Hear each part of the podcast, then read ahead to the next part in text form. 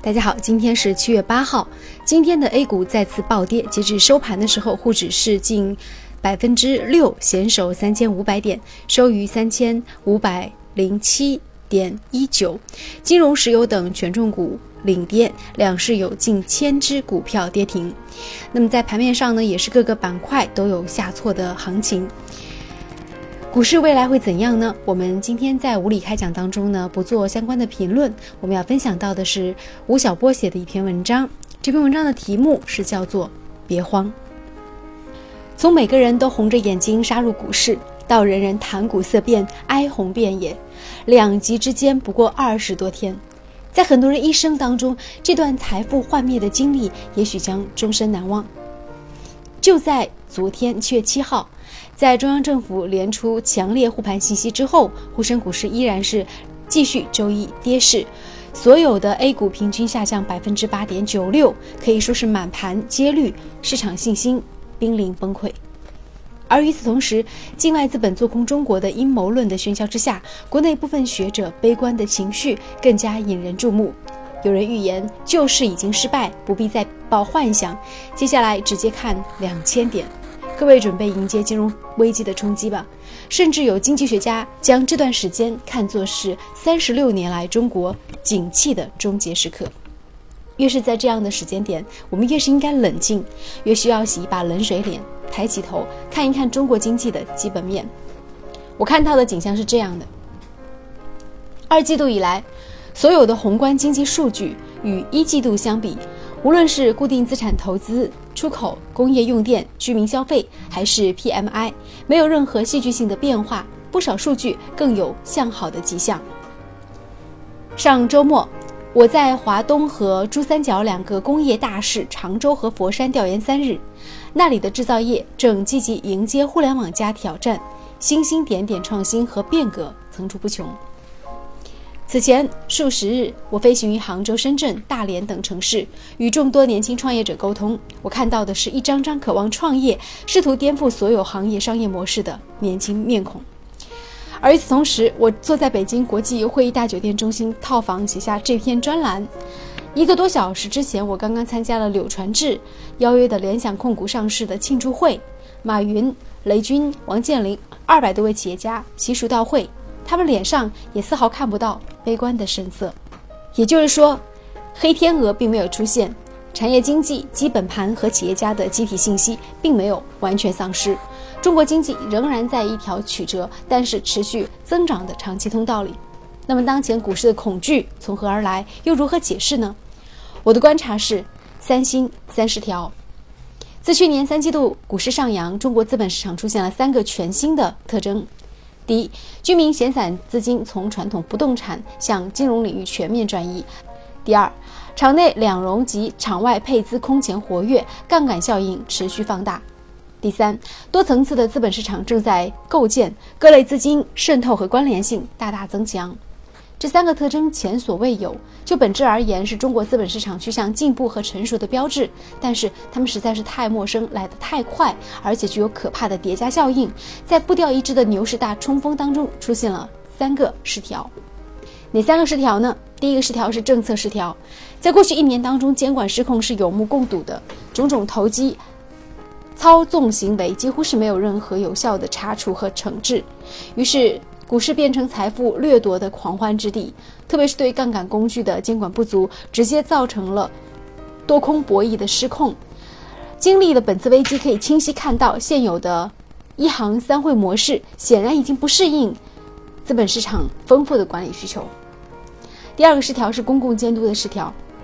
从去年以来，主流的财经媒体被妖魔化，来自第三方的监督能力几乎是全然丧失，投机者恶意。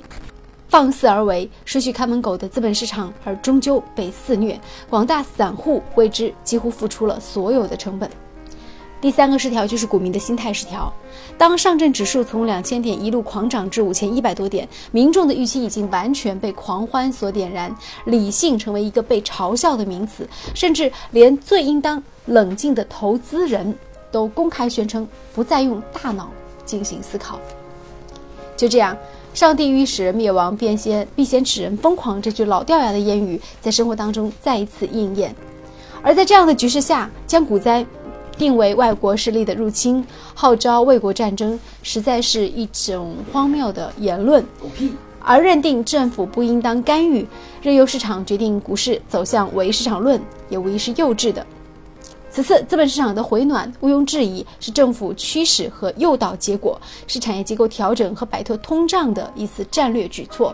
因此，监管部门应当对于股灾承担主要责任，同时政府大力救市就是题中之一。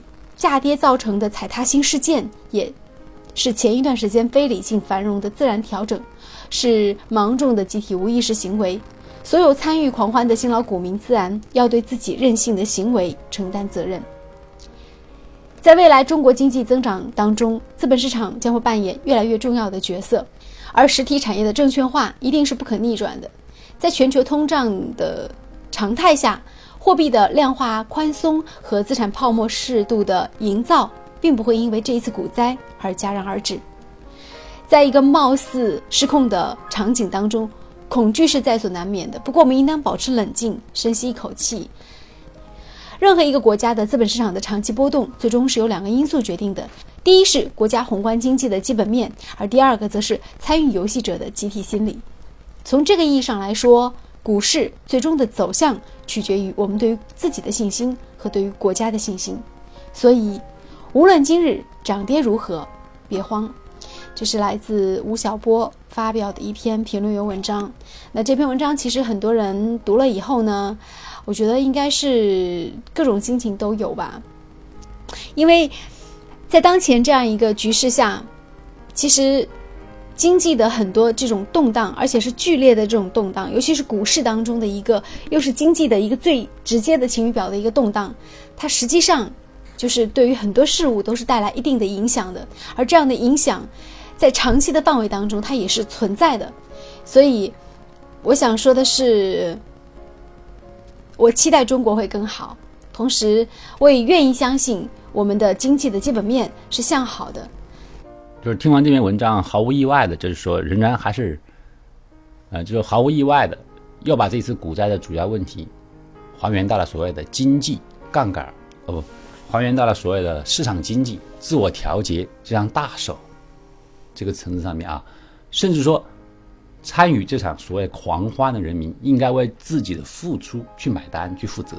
言下之意就是说，哎，老百姓太糊涂了，应该为自己付出的错误去买单。但是我们可以纵观一下我们所有所谓这个股灾的来历，我们可以看到，政府层面在本次的股灾里面，它起到一个什么作用？从两千点一直到五千点的过程当中，三千点、四千点。很多关口上，代表主流媒体的，包括人民日报、新华社社论，他给我们抒发出来的、释放出来的一个什么样的观念？四千点，他告诉你说什么？他说中国的牛市才刚刚开始。三千点的时候呢，他鼓励大家大力投资。然后在融资融券这个问题上面，最开始的融资的基本起点是三十万，其实很多人并不能够。参与这个很危险的游戏，但是随着他大力说中国的牛市在拼命的扩大的一个基础上，他把三十万的起点降低为十万，只要有十万以上的人们就可以参与融资，而这个融资呢是没有上限的，甚至还可以翻番翻倍。然后紧接着，我们说证监委又发布了一个什么样的一个政策？他说每一个人的名下可以产生二十个股票账户。这是什么意思？鼓励你投资，但是如果我一个老百姓，我有必要去开二十个账户吗？那么这二十个账户是给谁开的呢？他鼓励多投，鼓励有钱人投入股市。那么在政府层面，一浪高过一浪的鼓励声当中，是啊，老百姓信政府，听政府，他们都进来了。那么你说这一次的狂欢，所谓的狂欢，这个狂。是由谁点燃起来的呢？是谁在推波助澜呢？那么现在轰然一下，直接跌落下去了。